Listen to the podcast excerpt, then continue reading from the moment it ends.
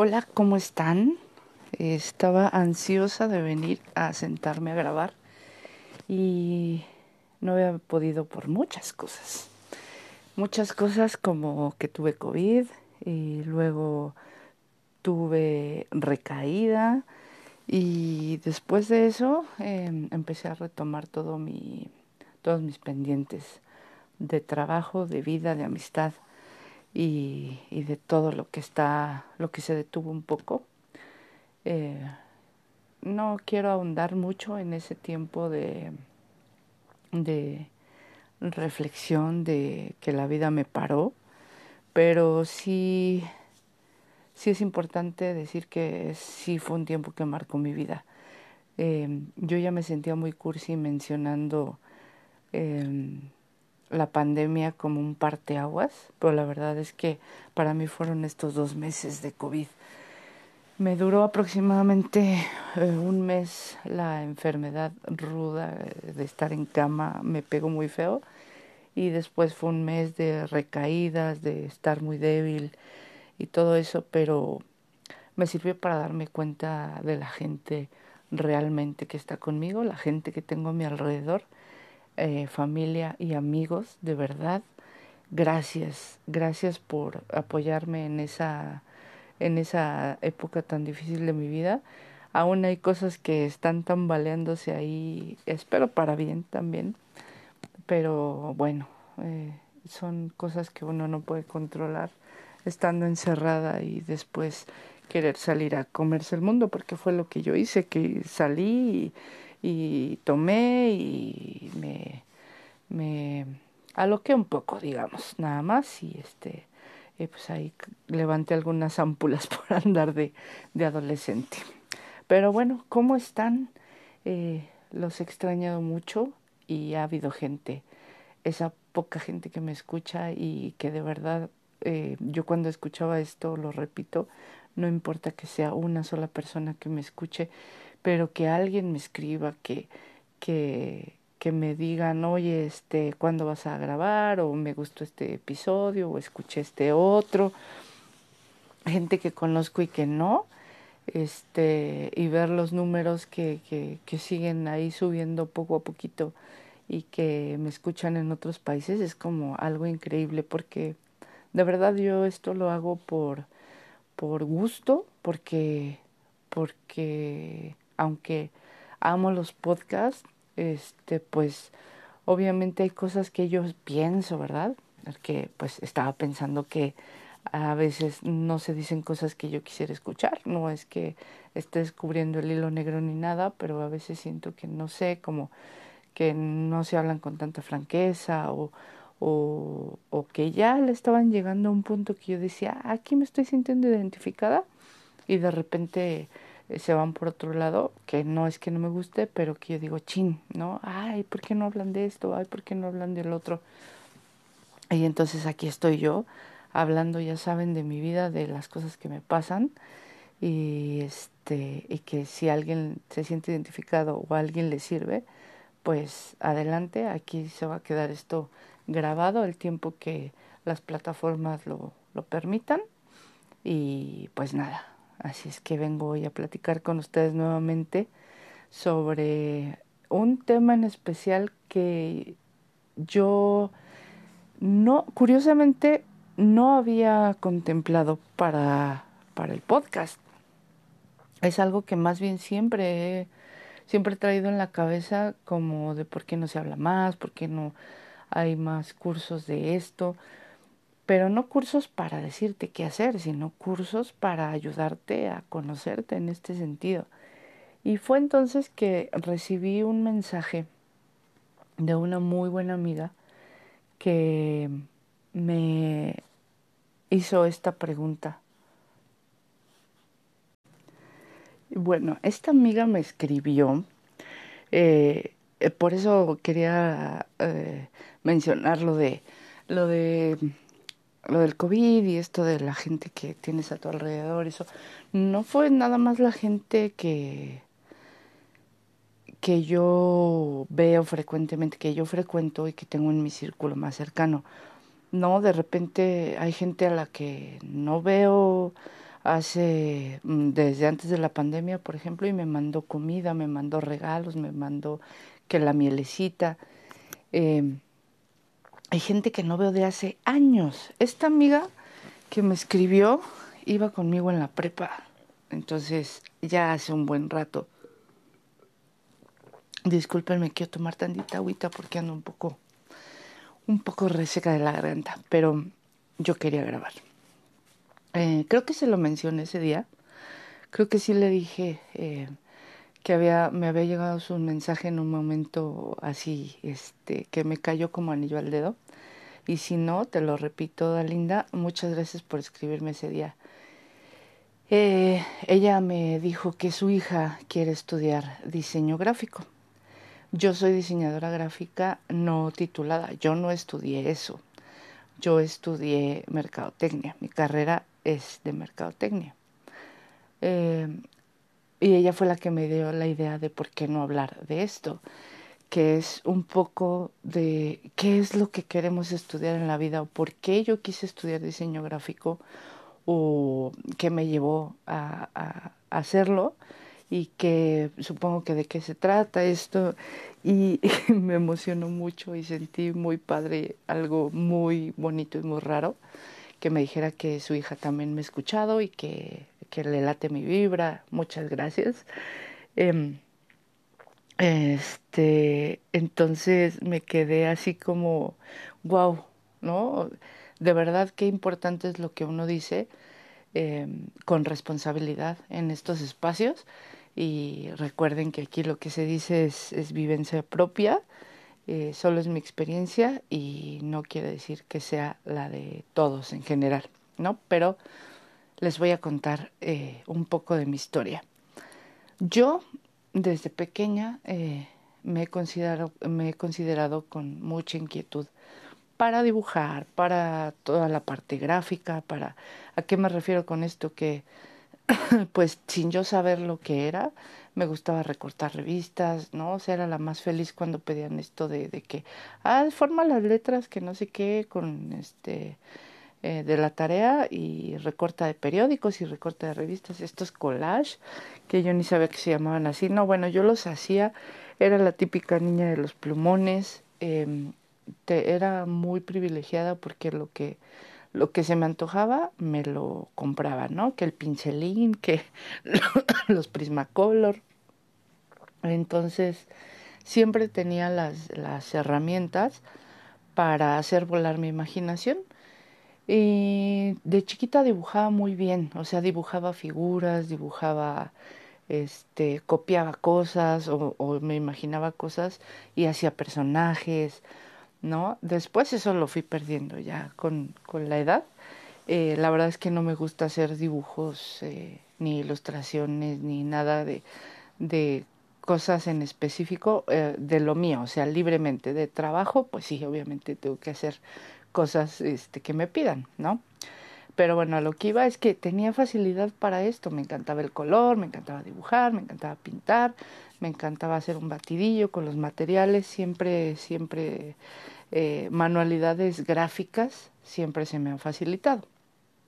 Entonces, eh, pues el clásico eh, de, de mi época era, no era como tal diseño gráfico. O sea, cuando yo estaba chiquita no era como pues yo no lo había escuchado, ¿no?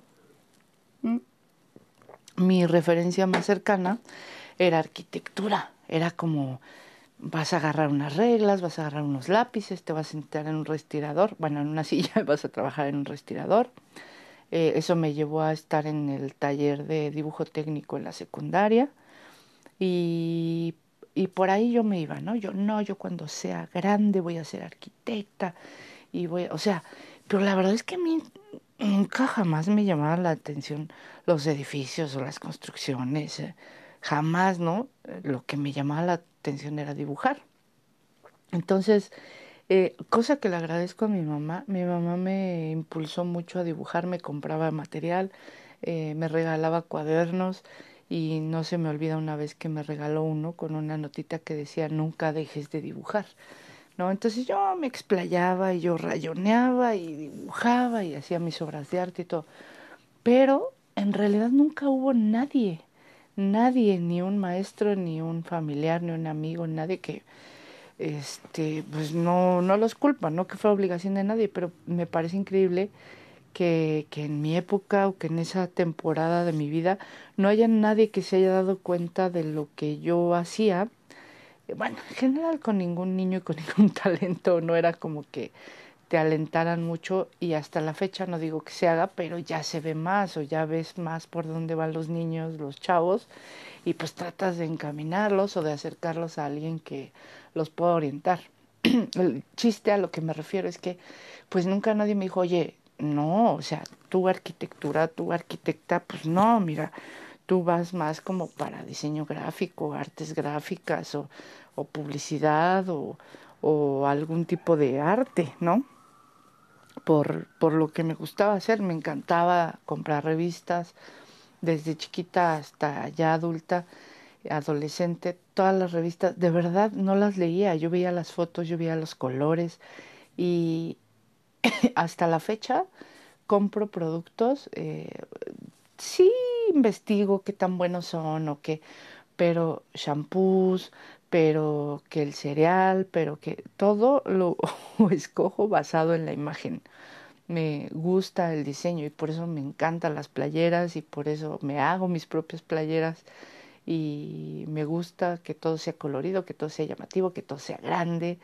Eh, raramente últimamente me he visto muy de negro, no sé, me gusta esa esa rapidez y esa facilidad para vestirme y no estar pensando mucho.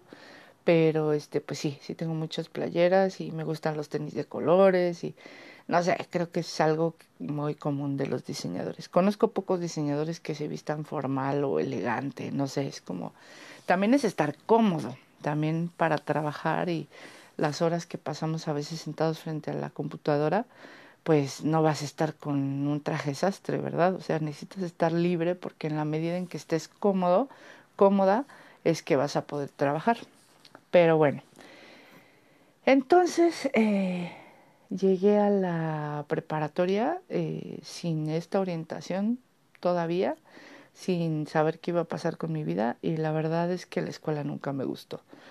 Yo nunca sentí que el modelo de educación, ni en la primaria, ni en la secundaria, ni en la prepa, que ya pertenecía a la UNAM, pues la verdad me hubieran orientado algo, me hubiera llamado algo la atención. Hasta que, y es la dos únicas clases que me gustaban en la prepa, una era redacción, eh, porque pues obviamente leíamos y escribíamos mucho y a mí me gusta leer, pero no lo logro mucho por mi TDA, no logro concentrarme muy bien para terminar un libro rápido. Hay veces que sí, eh, Frankenstein lo he leído fácil unas seis veces, porque sigo encontrando cosas y porque como ya me lo sé, como, como, como que sé lo que viene, pero siempre me gusta encontrarle eh, cosas diferentes, es mi libro favorito. Pero más que leer, siempre me ha gustado escribir. Entonces fue una clase que siempre me, que me, me, fascinó porque era leer, escribir y viajar, imagínense, en el CCH, lectura y redacción. Eh, el CCH fue mi época favorita porque fue mucho de, de educación de campo, fue mucho de Ida Linda iba conmigo en el CCH, entonces no me dejara mentir, eh, que era muy padre, pero nunca, no era yo como de entrar mucho a las clases, digamos. ¿Mm? Bueno, me gustaba esa clase, pero hubo una clase que por esa clase vale la pena toda mi educación. A ver, haberme chutado desde la primaria hasta la universidad, todo valió la pena por esta clase que se llamaba expresión gráfica. Se llamaba taller de expresión gráfica, pero en realidad era una asignatura. Mi maestro era excelente, la clase era muy dinámica, eh, nos enseñó sobre dibujos, sobre, nos enseñó desde cómo sacarle punta a los lápices con el cúter, qué lápices eran de dibujo, eh, nos ponía modelos humanos para dibujar, mm, nos enseñó sobre sombreado, toda la base del dibujo, él, él me la enseñó. y ahora, aunque, mm, como les digo, no dibuje tan eh, no haga dibujos tan fieles. Bueno, y también ya casi no dibujo, ya, ya casi todo es por computadora. Eh, pues él, él, nos dio las bases y me abrió todo un mundo de, de una, una, una, gama de, de, posibilidades de las cosas que podría hacer y también me interesó mucho eh, en los museos, en el arte, en descubrir eh, nuevos autores, en ver otras formas, en ver cosas que no veíamos a nuestro alrededor. Pero aún así, amigos, yo seguía en la pendeja, así como lo ven. Así, de la misma forma que yo no aceptaba mi orientación sexual, así yo no aceptaba mi orientación vocacional. Y ya en el CCH la verdad es que me valió un poco madre la educación. Eh, yo no sabía qué iba a hacer con mi vida en general. O sea, no tenía ninguna, ningún proyecto, ninguna meta, ningún... Todos mis amigos empezaban a hablar de ya muy serios de su carrera, de lo que iban a estudiar y yo, la verdad, solo estaba viviendo el momento. Yo, miren, yo vivía el presente y me iba a jugar a las canchas y, y nada me importaba. Pero había algo que hacía yo que les gustaba mucho a mis amigos. Uno era ponerle apodos a todo el mundo y después de ponerles apodos les hacía su logo de su apodo o de su nombre, cual fuera lo que me gustara más, en servilletas, ¿no? O sea, íbamos por las maruchan, por las hamburguesas, yo agarraba una pluma y les hacía su logo. Y ahí tampoco nadie me dijo nada. Estaba claro, amigos, estaba muy claro para dónde iba yo. Y nadie me dijo nada, nadie. Y bueno, se dio el día en, que había que escoger carrera y pues nada, yo dije, ¿qué voy a hacer? Pues no sé, eso es lo que voy a hacer. No, ya me había informado antes y eh, resulta que me metí, metí la carrera de eh, diseño y comunicación visual para, para Xochimilco. Me quedé, pasé, bueno, tenía pase automático. Y porque como todo me pasa en la vida, sucedió la huelga. Entonces yo nada más fui a las pláticas, al curso propedéutico, a todo esto, y la verdad es que nunca tuve ni una sola clase. Me empecé a desesperar y pues mi familia, mi mamá, mis tías que, que, que me crecieron, que me criaron, me empezaron a decir que pues no, que esto va para largo, que ya dijeron, que no sé qué. Y sí fue una, una huelga muy larga de la UNAM que se fue a un año o más, no me acuerdo cuánto. Eh, y fue como, ya perdiste mucho tiempo, ya necesitas este, hacer algo en la, vida.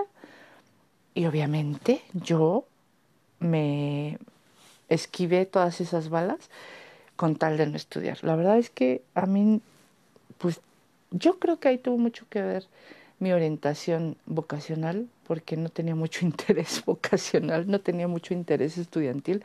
Entonces dejé pasar un lapso muy largo eh, siendo una nini y como les digo, no, no, no buscaba hacer nada. Mi pretexto era, pues cuando se acabe la huelga, pero no, fue así como de no, o sea, busca otras opciones de escuela porque no te queremos aquí en la casa de mueble. No queremos que estés aquí en la casa de bolsa. Y yo, bueno, entonces en ese entonces, mi, mi entonces, en ese entonces, fíjense, que bien hablo, eh, mi mamá trabajaba en una empresa como directora de operaciones y pues yo le pedí chamba. Y me dijo, ¿qué? Y yo, pues sí, no quieres que esté haciendo nada, pero la escuela, y yo, ay, sí, luego, mamá, sí, ajá, mira. Entonces, este, pues estuve trabajando y lo hacía muy bien, empecé a ganar dinero, muy chavita, hasta que mi mamá me dijo, oye, no, eh, ya necesitas este, ponerte a hacer algo porque ya te gustó el dinero y yo no veo como que tengas mucho interés por la escuela. Y yo, ah, mamá, qué, qué visionaria eres, qué, qué, qué acertada. Exactamente, no me interesa la escuela. Y me dijo, pues no, no sé cómo le vas a hacer, pero este, te me vas a buscar eh, universidad o ve qué onda la UNAM. Ya la UNAM las cosas ya estaban bien, amigos, pero la verdad es que yo tenía que hacer, no sé, papeleo y cosas y yo se me hizo más fácil eh, entrar a una particular, a la Universidad del Vago de México, en la que aprendí absolutamente nada, porque no tenía ganas de estudiar y porque lo que estudié no me interesaba. No, la verdad es que ahora mm, sí, este, o sea, sí, sí me ha servido mucho para orientarme a otras cosas, pero eh, ahí entré a estudiar mercadotecnia. ¿Por qué? Porque según yo eh, me iba a dar dinero la mercadotecnia y el diseño gráfico no. Porque yo ya para entonces ya había investigado, ya había preguntado y como siempre amigos, uno se deja llevar por lo que la gente dice y no por lo que uno siente. Yo no digo que el diseño gráfico te dé o no dinero, es una variante. Ahorita más adelante vamos a hablar de eso. Pero me dejé llevar por el por el que en todos lados oía que de diseñador gráfico te morías de hambre. Entonces yo dije, ay, mercadotecnia, mira, no suena muy difícil y se ve que es la carrera del futuro. Y sí, en eso también tenía razón. Total que estudio mercadotecnia y a la par empiezo a trabajar como diseñadora gráfica. ¿Por qué? Porque tenía un curso de eh, diseño gráfico con Corel Draw y todo esto de cosas que ya no se usan. Pero bueno, yo lo tomé. Era la, la empresa del papá de una amiga, entonces me dio chance, me dijo, bueno, cuando termines ese curso, te vienes para acá a trabajar. Y bueno, yo nada más les digo que con eso, que eh, empecé yo con apoyo de, de mi familia, obviamente para estudiar en la VM, pero después, con el sueldo de ese trabajo, yo me pagué la carrera y fue así que me aventé cuatro años estudiando mercadotecnia. no me hagan examen, por favor. Pero eh, yo lo que siempre digo es que la escuela me sirvió para hacer relaciones. Y amigos, tengo muchísimos y muy buenos. Para eso sí soy muy buena para hacer amigos. Entonces, eh, ¿por qué les digo esto? Porque la universidad he sacado muchos contactos para hacer business ya ahora. Entonces, eh, trabajaba eh, como diseñador gráfica y estudiaba para mercadóloga. ¿Qué fue lo que pasó? Que en esta empresa aprendí un montón y de repente me empecé a dar cuenta que hacía las cosas eh, sin darme cuenta. O sea, hacía cosas muy chidas ya sin esfuerzo, como cuando empiezas a manejar y empiezas el clutch, la velocidad acá, y de repente ya tú ya vas manejando y ya no te das cuenta que lo que estás haciendo, pues, solo vas disfrutando el viaje. Empecé a disfrutar mucho el diseño gráfico y me aventé muchos años eh, haciendo solo lo que había aprendido en, en, esa carrera técnica de diseño gráfico y lo que había aprendido en el trabajo. Pero entonces me empezó a llegar la inquietud de quiero saber más, quiero saber más, quiero saber más. Entonces, la verdad, mi carrera de diseño gráfico la hice en, en esta escuela en Edumac, que yo iba a la, a la Condesa, a la sucursal de la Condesa, iba por las mañanas y después me iba a, a trabajar y luego en la tarde me iba a la universidad porque ya en las eh, en las últimos semestres eh, me, me, me, pasé a la tarde. Entonces en la mañana estudiaba diseño gráfico después trabajaba como diseñadora gráfica y en la tarde estudiaba para mercadóloga. Fue una época muy bonita porque pues la verdad lo que yo disfrutaba, amigos, muchísimo era aprender, aprender y aprender. Obviamente mi trabajo me gustaba y en la noche, en la tarde, la verdad yo nada más iba a echar desmadre a la, universidad, a ir a fiestas, a, a, pasarla bien, ¿no? A pasarla de noche. Eh, pero esto de ir a Edumac en la mañana, porque entraba de que a las 8 de la mañana, a veces a las 7,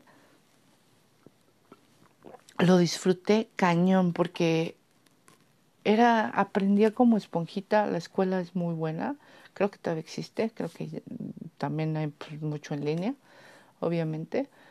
Y tomé cursos en otros lados, en, Creana, en unos sitios que ya ni existen, este, los que empezaron a hacer en línea, pero la verdad, la verdad, si yo en un lugar me forjé, fue en Edumac. Ahí nada más se los paso como dato para que eh, investiguen muy bien si van a hacer este tipo de, cursos, eh, el prestigio de las escuelas y, y de verdad porque, por ejemplo, en, en, en, doméstica tomé algunos cursos y, y pues luego no hay como que mucho, la verdad, la verdad, a mí me gusta mucho el, el presencial, porque pues no hay nada como que el maestro esté ahí y te resuelva dudas. Eh. Bueno, yo entrando a Dumac avancé cañón, estaba disfrutando las clases, por fin estaba estudiando lo que me había, lo que me gustaba. Y, y al principio sí fue como una sensación de arrepentimiento por no haber escogido esto desde un principio, porque no inventen, o sea, yo estaba ni a medio curso, yo ya estaba ahorrando para el siguiente y viendo qué iba a tomar.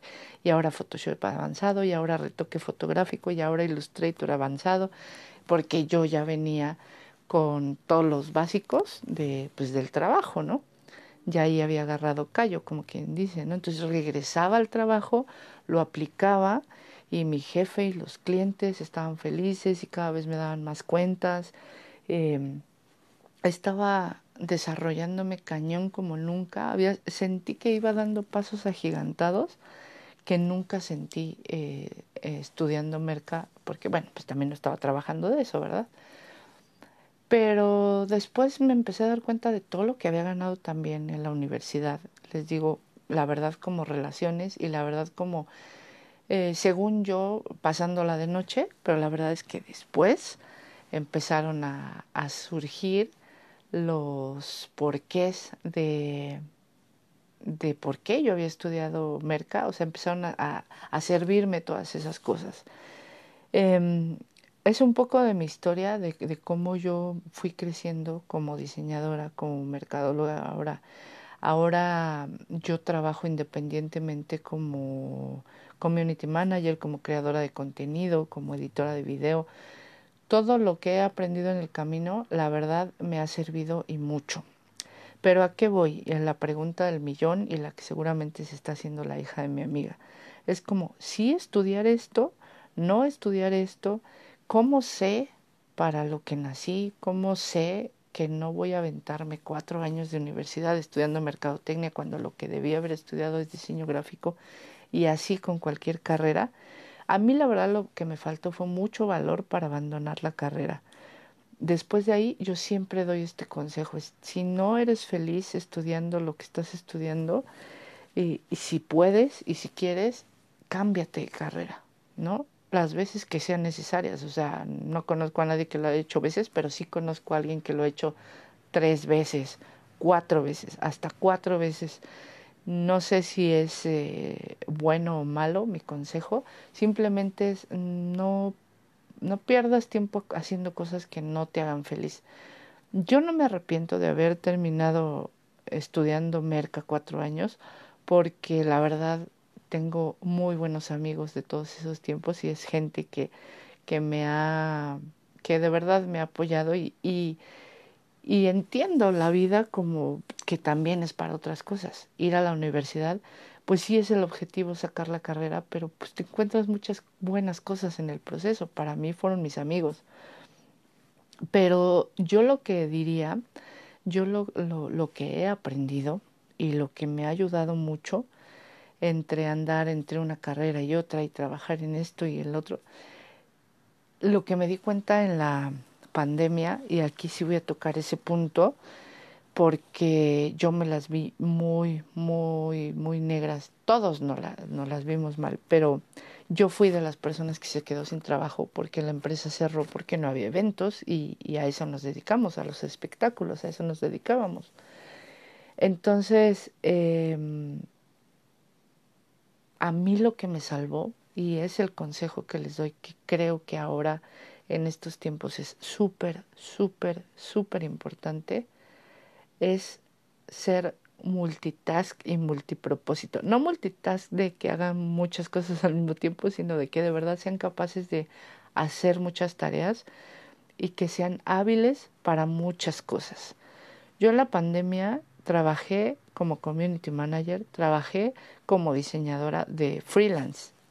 De freelance. No he vuelto a trabajar eh, como empleada desde que perdí mi chamba.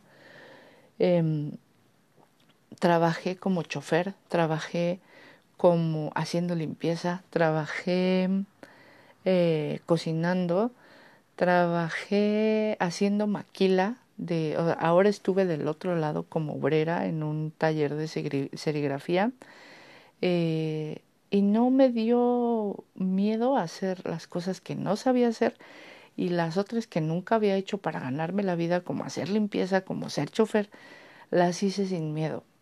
Entonces, a lo que yo voy es que de verdad eh, estudien eh, lo que los llena, lo que hacen sin saber que van manejando el coche y que van disfrutando el viaje, que hagan lo que les llene el corazón y que sí obtengan el título porque si su objetivo es trabajar en una empresa es muy importante tener la carrera, pero especialícense, la especialización es sumamente importante y esa es libre, o sea, eso fue a mí lo que me dio eh, por mi forma de ser, por mi personalidad y, mi distracción y mi eh, que mi mente no se acopla mucho al estar sentada en un pupitre escuchando a un profesor pagar por algo que lo que yo escogí un solo curso a mí me funciona muy bien aventarme cursos de uno o dos meses estudiando una sola cosa a mí eso me funcionó a mí. Entonces si ustedes pueden combinar su carrera con un curso de su carrera o de otra cosa les va a abrir un mundo de posibilidades. Yo lo empecé a hacer por chamba y después me di cuenta que, que sabía hacer muchas cosas, ¿no? Eh, y que de verdad, eh, y, y no me creo especial por en esto, muchos colegas que son marqueteros, que son community managers, que son diseñadores, hacen lo mismo que yo. Somos todos los departamentos en uno porque nuestra personalidad así es, es, ser multipropósito y te salva de muchas cosas. Entonces yo obviamente hablo de, de merca y de diseño porque es en lo que yo me especializo y es lo que yo estudié. Pero yo creo que puedo aplicar para, para todas las carreras. Saber un poco de todo de tu área, de tu rubro y de otros más, para que también puedas relacionarte, puedas hacer negocios y puedas conocer a mucha gente y te puedas salvar de muchas cosas. Yo creo que en la actualidad y después de lo que vivimos, ya no podemos enfocarnos en una sola cosa. Hay que saber manejar varios coches, hay que saberle al estándar y al automático y a la bicicleta y a las motos.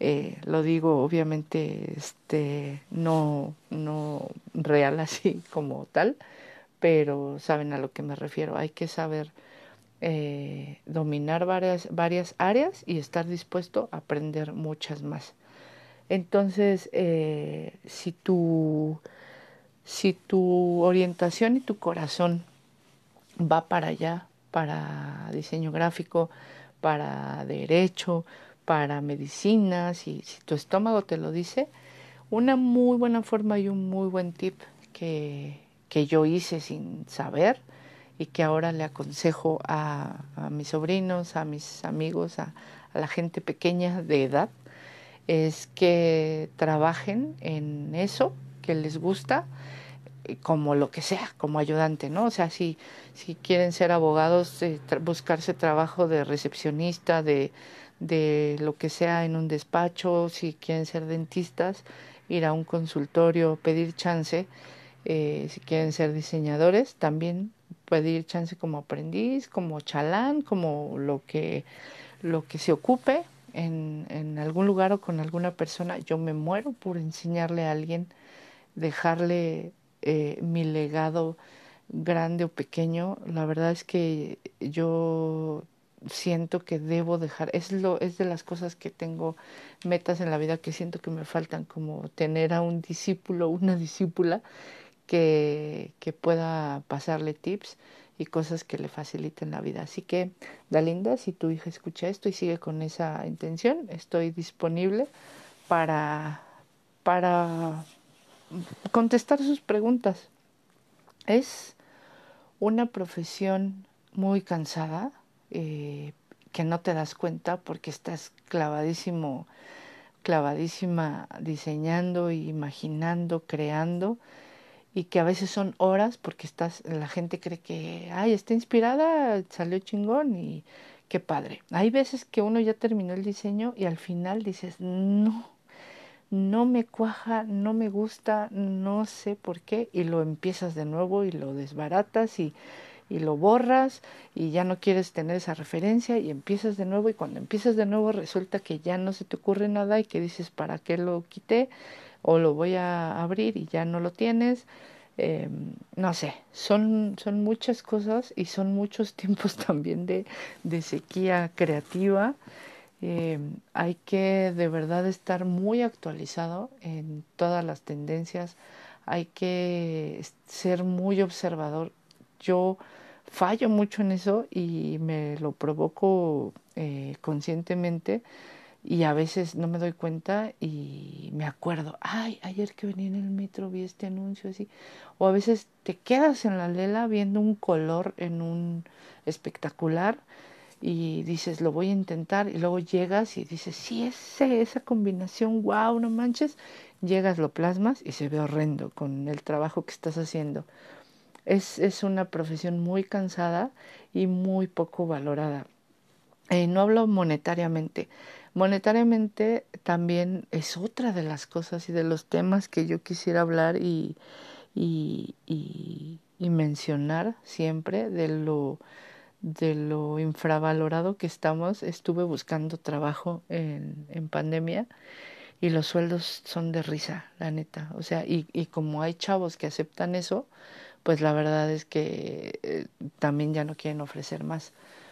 Entonces, una cosa o la otra me, me llevó a emprender y ahorita a, a, tratar de, bueno, no a tratar, ya estoy empezando con mi propio negocio y seguir con lo del community manager que yo pensé que no iba a regresar nunca, pero me invitaron, bueno, me buscaron para ser parte de un grupo musical y la música me encanta, entonces ahí nunca podría decir no. Si saben de alguien que necesite community manager para un restaurante, algún chef o algo que tenga que ver con cocina, yo sería muy feliz. Completaría mi triada de marketing, diseño y cocina. Este, con la música sería eh, un, combo perfecto.